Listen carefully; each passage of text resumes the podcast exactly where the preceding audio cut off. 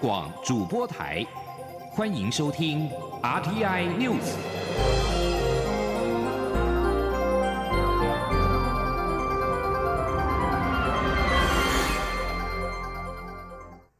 听众朋友您好，欢迎收听这节央广主播台提供给您的 RT News，我是张顺祥。首先把新闻焦点关注到是二零二零的总统大选，蔡英文总统竞选办公室三号晚间举办了社群之夜人生冲一波活动。蔡总统在演说当中邀请支持者与他一起冲下一波，一起拼连任，为台湾投下这张选票。蔡总统也号召支持者加入到鹰眼部队，在全国各开票所担任报票志工，以实际的行动参与守护台湾的民主。记者欧阳梦平的报道。蔡英文总统的社群之夜人生冲一波活动，三号晚间在南港展览馆登场，现场坐满了三千名支持者。蔡总统在最后压轴登场发表演说，现场气氛嗨到最高点，欢呼声不断。总统在演说中表示，对他来说，冲一波就是即使不知道未来会发生什么事，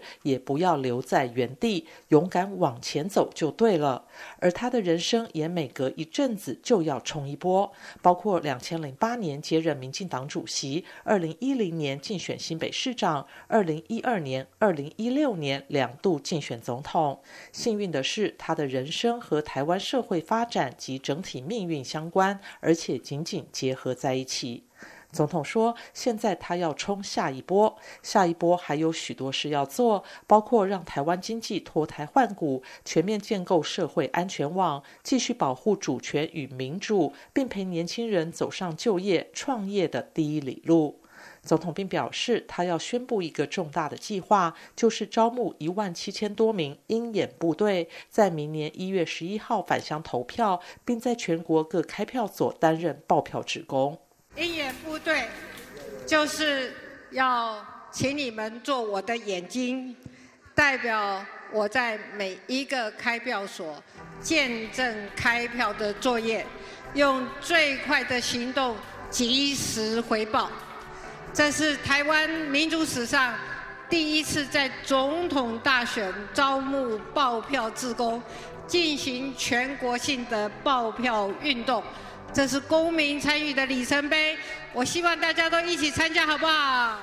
总统指出，民主最可贵之处就是每个人都有机会在第一线参与民主，同时以行动保护民主。让民主不断进步。他要请大家为台湾投一张票，为小英守一张票。中央广播电台记者欧阳梦平在台北采访报道。社群之夜，文化部长郑丽君也特别与会开讲，与支持者分享他的人生冲一波经验。记者刘玉秋的报道。二零二零总统大选进入倒数，蔡英文总统举行社群之夜，人生冲一波。立委林长佐、文化部长郑丽君等嘉宾与会，与支持者分享他们人生中最冲的故事。郑丽君提到，有人质疑他念哲学不食人间烟火，这令他很不服气。他虽然是个素食者，但素食者也可以吃辣，素食者也可以是勇敢的辣台派。郑丽君更以他留学法国时，冲进中国驻法大使馆的故事，鼓励在。在场的年轻人要做个勇敢的辣台派。郑丽君提到，一九九六年台湾第一次总统直选，中国对台试射导弹，引发台海危机，企图影响台湾选举。当时中国总理到法国访问，法国的台湾学生发起游行，高喊“台湾不是中国的一部分”。后来他还参与了声援西藏人权组织的秘密行动，冲进中国驻法大使馆，从三楼垂下布条，向世界宣扬“台湾不是中国的一部分”，登上了当晚法国的电视新闻。郑丽。君说，后来他看到随行记者所拍摄的影片，发现自己当下慌乱、狼狈、掉漆。但每个勇敢行动背后会有恐惧。香港公民上街抗议，何尝不是如此？他呼吁支持者：世界正在看台湾面对威胁是否会退缩，台湾更要用选票告诉全世界台湾人的选择。四十年后的今天，世界正在注视着我们，面对威胁。我们会不会退缩？面对威胁，我们会做出什么选择的时候？如果我们可以团结在一起，如果我们可以用选票告诉全世界，我们要勇敢做自己，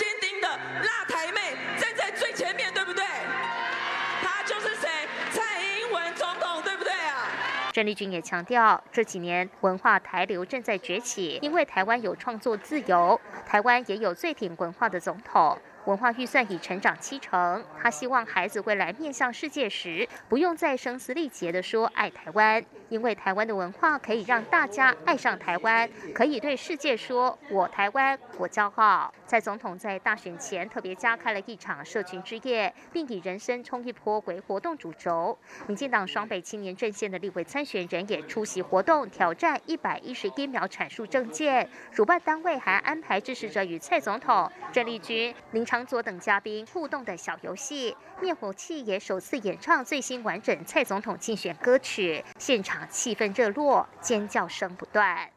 中央广电台记者卢秋采访报道。而民主进步党的副总统参选人赖清德表示，为了台湾，他辞去了医师的职务，从事政治工作。二十多年来，有很深的感受，台湾就是我们的母亲，要守护台湾。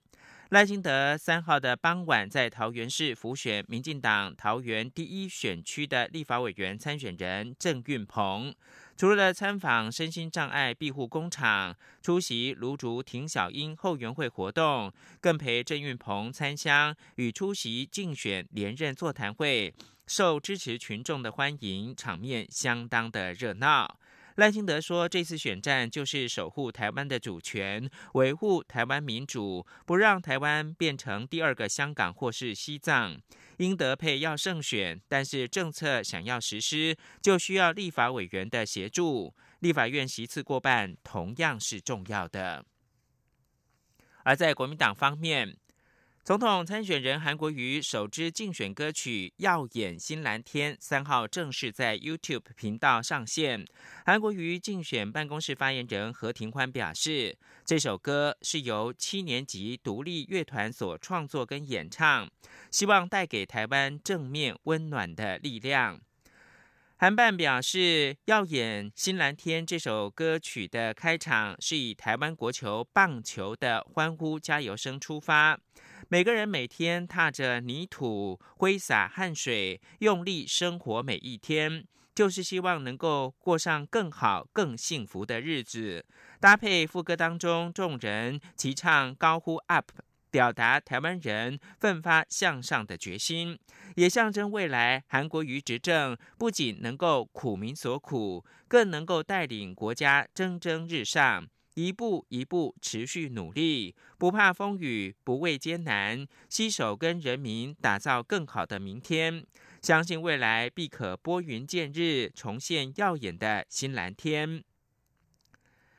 韩进办表示，过去二十年来，每到选举的时候，台湾人民总是被政治意识形态的蓝绿操作，导致分裂跟对立。但是在他们的眼中，中华民国是个多元可爱的宝岛，应该要有更多包容、爱与正能量。希望透过这首歌，让选举不再只是分裂或者是纷争，更应该充满欢乐，凝聚全台湾人民力量，带动台湾一起向上。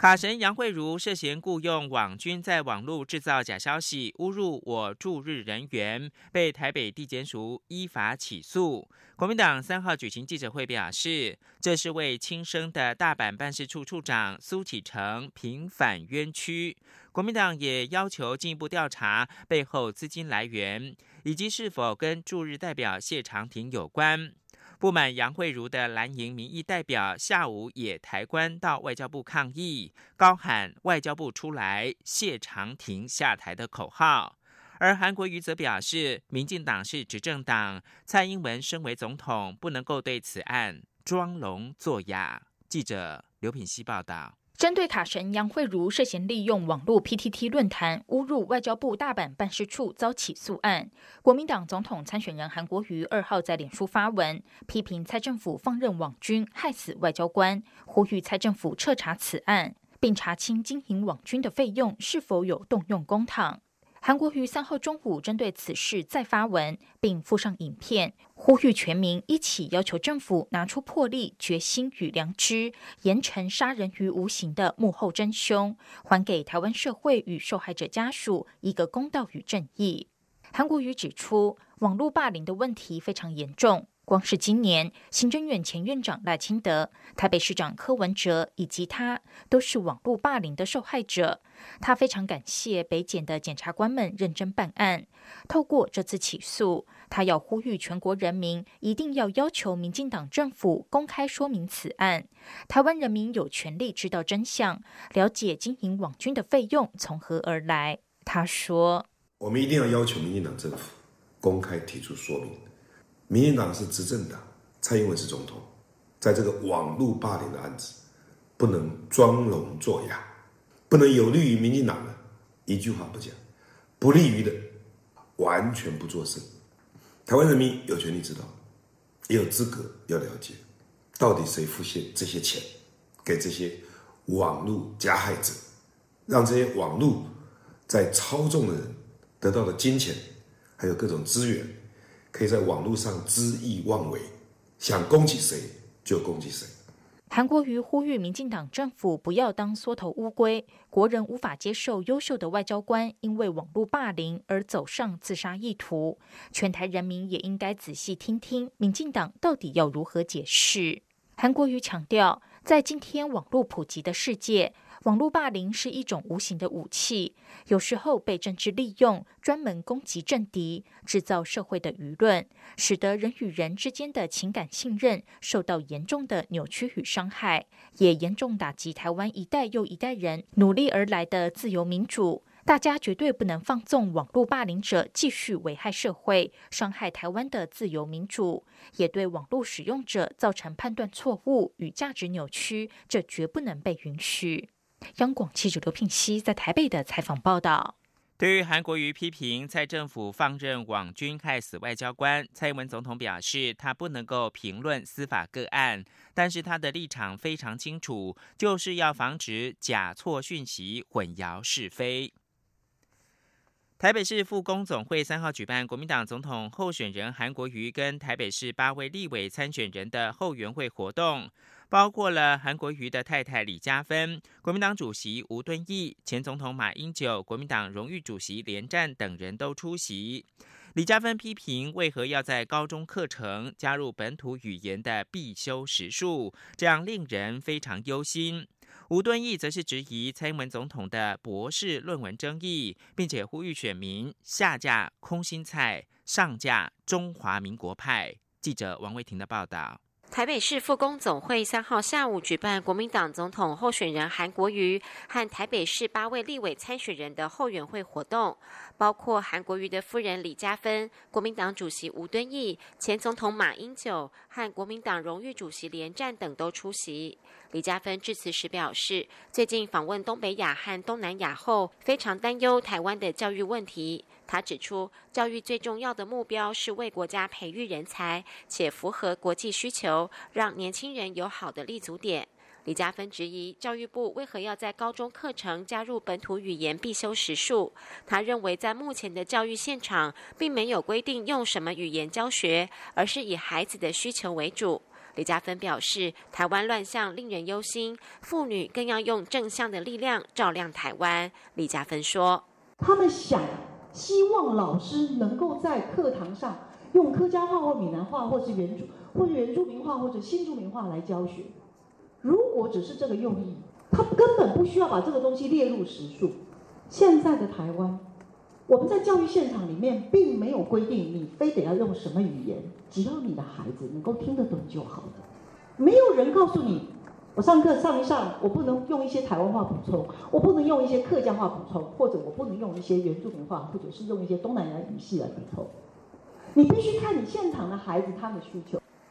马英九连战和吴敦义致辞时炮火全开，批评民进党施政不佳。马英九表示，蔡政府能源政策过于造进，现在一度电约新台币两块多，离岸风电一度电的成本超过五块。蔡英文总统如果执政，家庭电费可能上涨三到五成。连战指出，民进党执政影响两岸关系与经济，让年轻人对未来充满不确定感。他说，台湾有三百万名就职人员的月薪在三万块以下，其中超过一半是三十岁以下的年轻人。过去爱表加以扬的情况已经改变。吴敦义则批评蔡总统在担任陆委会主委时说“各自表述一个中国”，其实是一中各表，可见蔡总统连逻辑都不清楚，难怪大家会怀疑他的博士论文有问题。吴敦义呼吁选民，明年总统大选一定要下架空心菜，上架中华民国派。中央广播电台记者王威婷采访报道。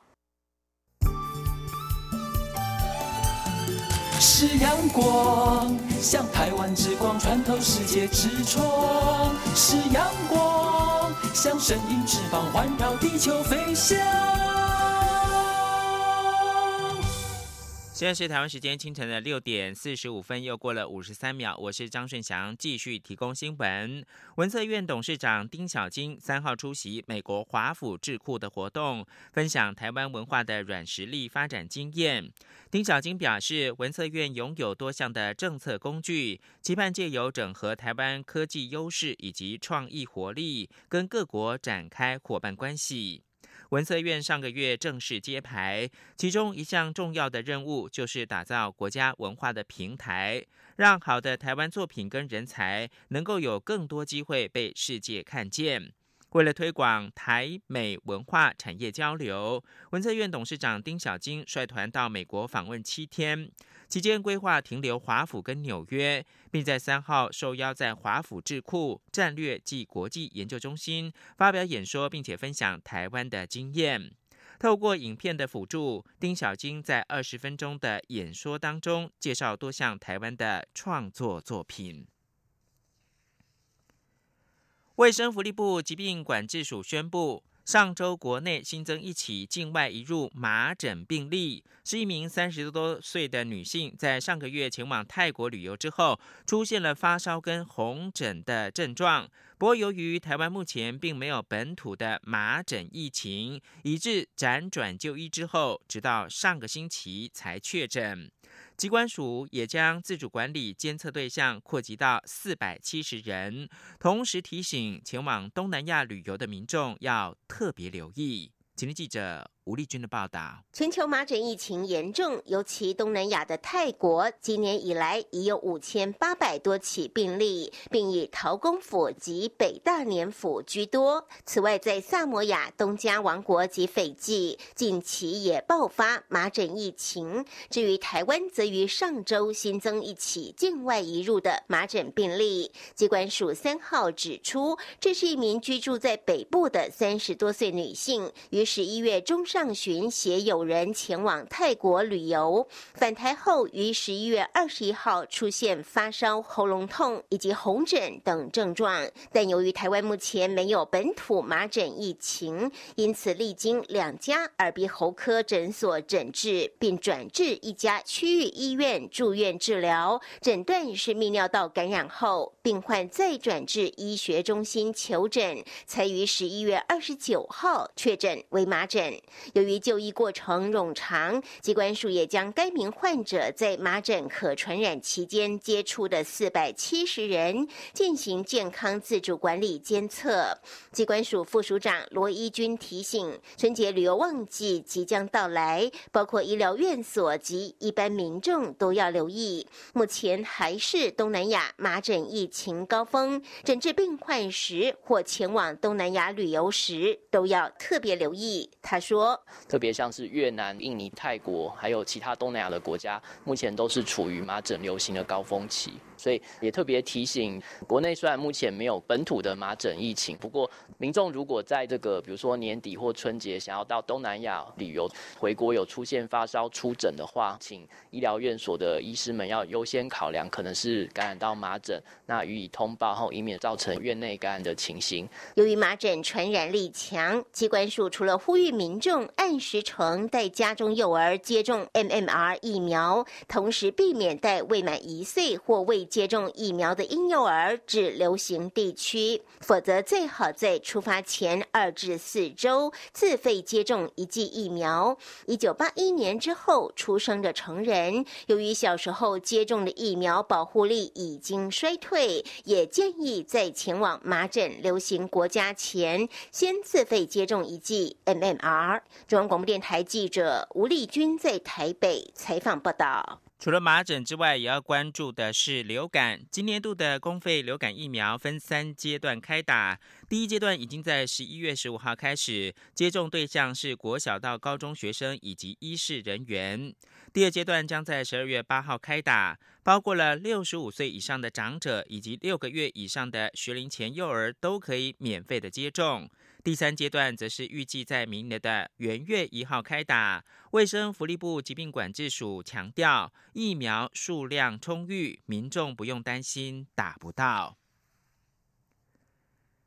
台湾近年养殖的海水虾种类多元，其中白虾占九成以上，但是年产量却呈现下降，主因就是产业的防疫不力，虾苗跟环境普遍带有病源。农委会水产试验所跟家畜试验所合作建构养殖示范场，透过量产优质虾苗跟建构防疫的设施，提高总产量。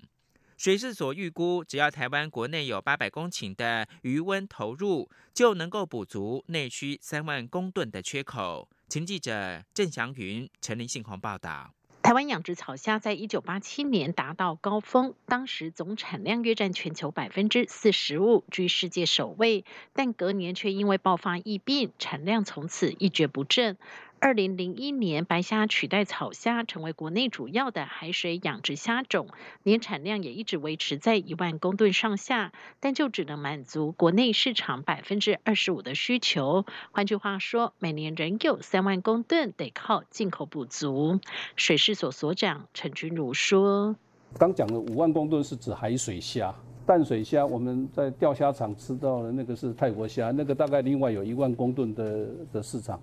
那海水虾大概有五万公吨，中间三万公吨是靠进口的，那一万公吨是养殖，一万公吨是这个捕捞的。如果我们自己能够啊把这个育成率提高的话，这个国内所需要的这个市场，应该我们自己都可以来补足。为振兴台湾国内养虾产业，水事所近几年针对选定的示范繁殖场辅导。评价供应优质的无特定病原体 SPF 白虾种虾，并量产优质的虾苗提供给养殖业者，大幅增加池虾的活存率。水事所预估，只要台湾国内有八百公顷的余温投入，就能够补足内需三万公吨的缺口。陈君如说：“如果有八百公顷的余温，能够做好防疫型的设施，然后有效的去生产。”理论上，进口量的三万公吨就能够取代，但是怎么去推这八百公顷，这个我们后续会跟啊约署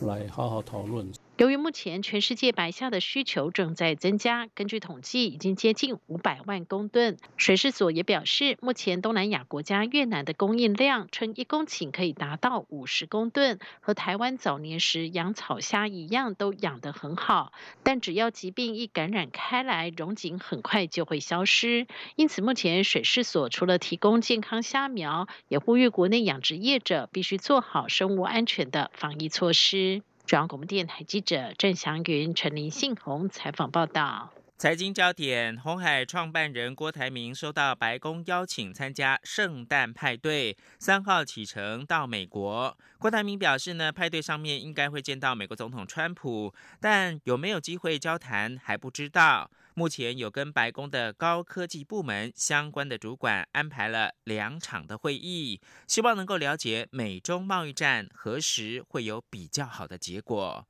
记者郑玲的报道。红海创办人郭台铭三号启程赴美拜访白宫。郭台铭表示，这是临时决定的行程，因为他接到白宫邀请参加圣诞派对。第一站预计前往圣荷西拜访高科技与创投公司，之后才飞白宫。结束后再到威斯康星州的公司参加圣诞派对，与员工互动。被问到是否可能与美国总统川普见面，郭台铭说，白宫每年圣诞节前后都会举办这个派对，去年他也有参加，一定会见到川普。但有没有时间讲话还不知道。但是我们跟啊相关的呃在白宫负责投资的高科技部门的相关的主管，我们有呃安排了两个会议啊。所以我讲这些东西，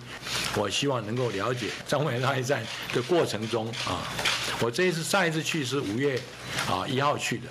那这次事隔了七个月，有很大的变化。我希望了解一下，那中美贸易啊，将来呃什么时候会有一个啊啊比较好的结局？郭台铭也说，如果有机会与川普交谈，他可能也会关心威斯康星州投资案进度。而现在威州的公司已经有五百位同仁，不过目前碰到主要的两大问题就是找人和建厂进度，因为美国年轻人几乎毕业后都往东部或西部走，留才成为一大问题。而威州因为天气因素，建厂速度。不如预期，未来也需要克服。外界关切郭台铭与台北市长柯文哲合作是否顺利。郭台铭表示，他认为民主可贵在于多元包容，因此大家都关注未来的国会不要一党独大。柯文哲希望可以两大一小，他则是希望两大两小。不止台湾民众党，希望他支持的亲民党也能多几席立委，当做制衡力量。如果国会还是绿油油一片，不利台湾政治前景发展。央广记者。郑林采访报道。根据三名知情人士的说法，美国川普政府今年稍早曾经考虑把中国电信设备巨擘华为踢出美国的金融体系以外，以此作为众多重挫华为政策选项的一部分。华为已经被美国列入到贸易黑名单。其中一名知情人士赞成这项计划。他表示，这项计划是否会在未来几个月死灰复燃，取决于华为的情势发展。其中两名知情人士表示，白宫国家安全会议曾经考虑过这项计划，许多美国官员将此视为一系列制裁华为政策工具当中的终极选项。华为假如被列入到这类名单，几乎不可能以美元完成交易。而美国商务部的部长罗斯三号告诉 CNBC，美国总统川普跟中国达成贸易协议的目标没有改变，但是他没有达成协议的时间压力。罗斯也表示，除非有延后的实际理由，像是谈判获得实质的进展，美国将计划在十五号对中国货品苛征更多的关税。罗斯表示，他预期跟中国的幕僚级谈判将会继续，但是没有安排台高阶的会谈。根据选战消息人士，在选战初期民调快速窜升的美国联邦参议员贺锦丽，由于没有能够在主要州获得支持，将退出明年总统大选的民主党的初选。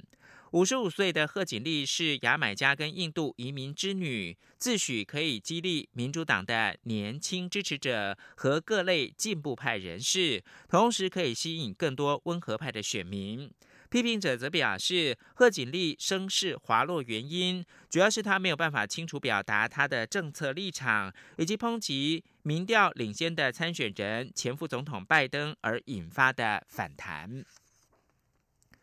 最后看到的是，新疆当局透过强制性的健康检查手段，采集维吾尔族人跟其他少数民族的血液样本，建立发展人脸绘制技术所需的基因资料库，并借此加强社会控制。欧美先进技术以及企业也扮演了一角。纽约时报报道，新疆图木舒克市当局采集了当地数百名维吾尔人的血液样本，据此建立基因资料库，分析基因型跟个人外观特征和家族的血统相应的关系，以产出相应的人脸图像。以上新闻由张顺祥编辑播报。